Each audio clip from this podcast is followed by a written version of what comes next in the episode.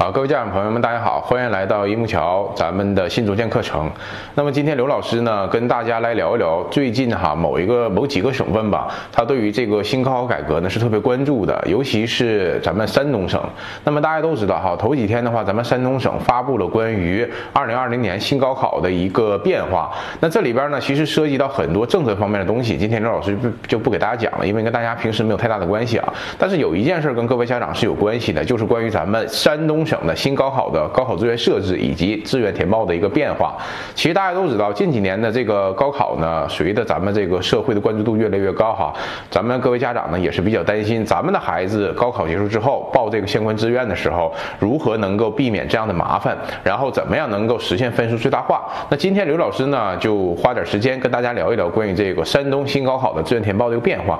首先啊，咱们的山东省呢，高考改革之后啊，志愿采取的就是专业加院校的方式。其实经历过高考或者是说正在经历高考的家长呢，可能都知道，以前的这个平行志愿当中啊，是院校加专业的方式。那么一个院校后边跟六个专业，然后后边跟一个专业调剂。那么新高考改革之后呢，随着咱们国家对于这个人才的需求越来越精准化，所以说专业显得尤为重要一些。那么这种情况之下，就会把专业放在前面，院校放在后边。那么每一个专业加院校是一个组合，也是一个志愿。那么从山东省的一个志愿设置来看的话，它总共是设了平行志志愿的九十六个志愿。那么志愿数目如此之多，家长怎么来填报呢？那今天就跟随刘老师来了解一下啊。首先的话，志愿当中包括普通志愿、艺术志愿和体育这类志愿，还有提前批等等这些啊。那么这些当中的话，艺术和体育呢，今天暂时不讲，先讲叫普通批。那么对于很多家长，其实最头疼的第一个问题呢，就是咱们。九十六个志愿当中的话，也就涉及到的话，咱们的专业数和院校数数目极多。那么这种情况之下怎么来办呢？我们来看一看啊。首先，我们的考生在选择相关志愿的时候，应该符合几点条条件。第一个，应该是理性选择，综合来定位。根据专业去选报。若考生对自己的专业其实有明确要求呢，那么可以选择几个比较心仪的相关专业，然后呢，根据自己的成绩选择相关专业的办学能力较强的院校。咱们考生啊，在初选专业的时候呢，可以考虑的是自己的兴趣和特长优势的相关专业，然后呢，看一下咱们国内的当下的热点啊，以及就业率的高比较高的相关专业。要详细了解专业的内涵呢，一定要包括专业的培养目标、专业的培养要求、主。干课程、就业及研究领域等。那么了解这些东西呢，可以通过各个高校的招生简章以及学校的招生网站都可以看到。那么同时呢，应该对。院校的这个学习的相关专业的学习难易程度，以及专业的就业前景和薪酬待遇、学科实力、考研情况等呢，有一个清晰的认知。综合考虑呢，报考选择那些比较好的专业，根据自己的成绩选择相应的专业的办学能力较强的学校。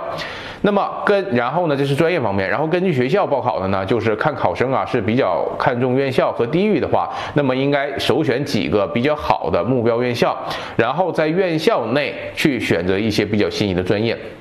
咱们考生在初选院校的时候呢，应该详细了解报考院校的基本情况，在全面了解学校的基础上呢，选定自己感兴趣又符合报考条件的专业。可以通过浏览高校的网站，参加高校举办的校园的开放日，参加招生咨询会、在线咨询、电话咨询等。咱们现在网络也很发达啊，各位家长可以在各个学校的平台以及咱们的阳光高考网上上面去搜索相关院校的情况，全面的了解高校，包括有哪些点呢？像学校的综合实力。学科优势、专业设置、人才培养、升学、就业、国际合作、学费标准、入学之后的选择的这个政策等等这一些方面的信息吧。然后的话，如果说是选择兼顾学校和专业的话，那么考生首先应该了解自身的一个实际情况，比如说咱们家孩子总分、位次、单科成绩、身体条件等，有一个明确的认知，知道自己在全体的考生当中一个大概位置。然后呢，在全面了解心仪高校和专业的基础上呢，在院校和专业当中找一个平衡点，综合定位。学校和专业，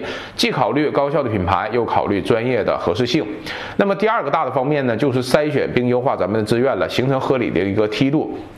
在平行志愿的招生批次当中啊，要拉开适当的梯度，以增加录取的几率。可能大家经常听会听到这么一句话，就是所谓的冲一冲、稳一稳、保一保，三个梯度入手，分三步来走。其实这个针对于新高考改革的一个报考志愿也是同样适用的。那第一步呢，就是初步的筛选，根据自身的实际情况考虑。综合各个方面的因素，综合的来初步选定足量的专业加院校的志愿，分别放在冲一冲、稳一稳、保一保的三个梯度当中进行备用。那么冲呢，就是冲刺一下的意思，一般将自己的成绩优势不明显，但希望就读的院校专业放在冲的层次。稳呢，就是相对稳健的志愿，一般将自己成绩优势较大且比较喜欢的专业院校，还有放在比较稳的层次呢。那么保呢，是几率较大的志愿，一般将自己成绩有明显优势的志愿放在保的层次。那么第二步呢，就是综合咱们刚才的冲稳保的一个相关志愿了，综合来优化啊。从前面选定的这个批量志愿当中呢，结合往年的院校专业录取等各方面情况综合分析，将其中不喜欢的专业或录取可能性不大的高校专业去删除，优化选择出来的你报考的可放在不同梯度的适合的相关的院校和专业。那么第三步呢，就是把这些专业和院校进行排序了。那么结合咱们孩子本身的一个情况和意向呢，去确定具体的志愿的先后顺序，对所有经过优化的志愿呢，逐一进行比对，并先后高低按照降序排列。然后呢，可以将自己喜欢的专业院校尽量排在前面。最后呢，填一些自己录取希望比较大的专业院校。那么志愿的填报呢，当然之间要适还适当的去拉开一些梯度啊。如普通类这个平行志愿填报的时候呢，可以将自己的成绩优势不大却喜欢的志愿呢放在前二十到三十个，然后将具有一定优势也比较喜欢的志愿呢放在中间的三十到五十，然后将优势非常大的而且有把握的志愿呢放在二十六到三十六之间。哎，这么一个综合的排序。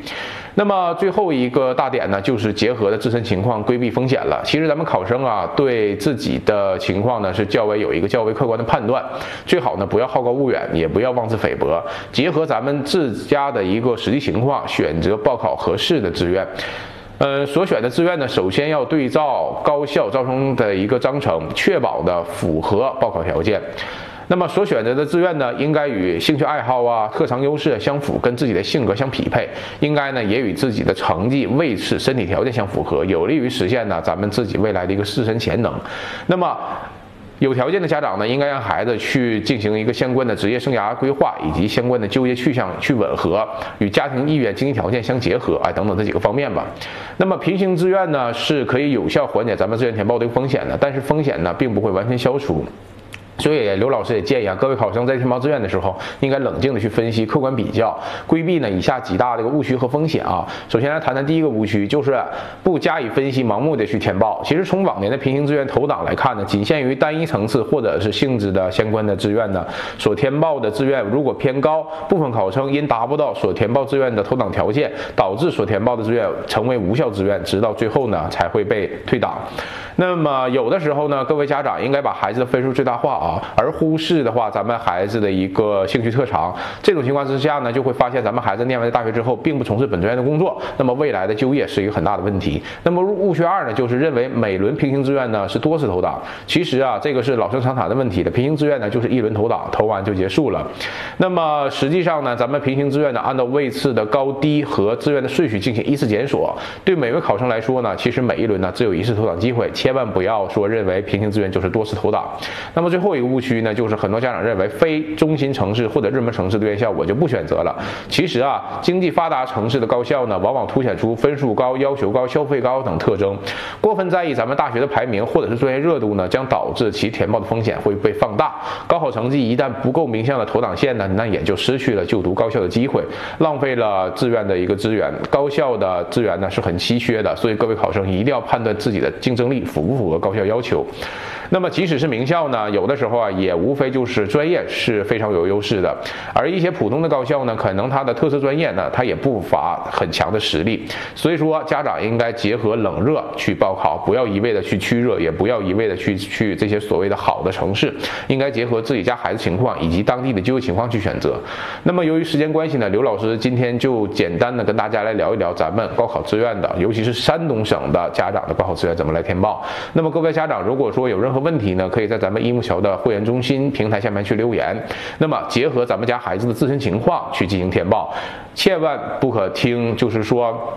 根据别人家孩子的填报情况来报自己家孩子的志愿。每一家的孩子志愿呢，都应该是独一份儿的。那么今天关于新志愿的话程呢，刘老师就讲到这里，感谢各位的收看。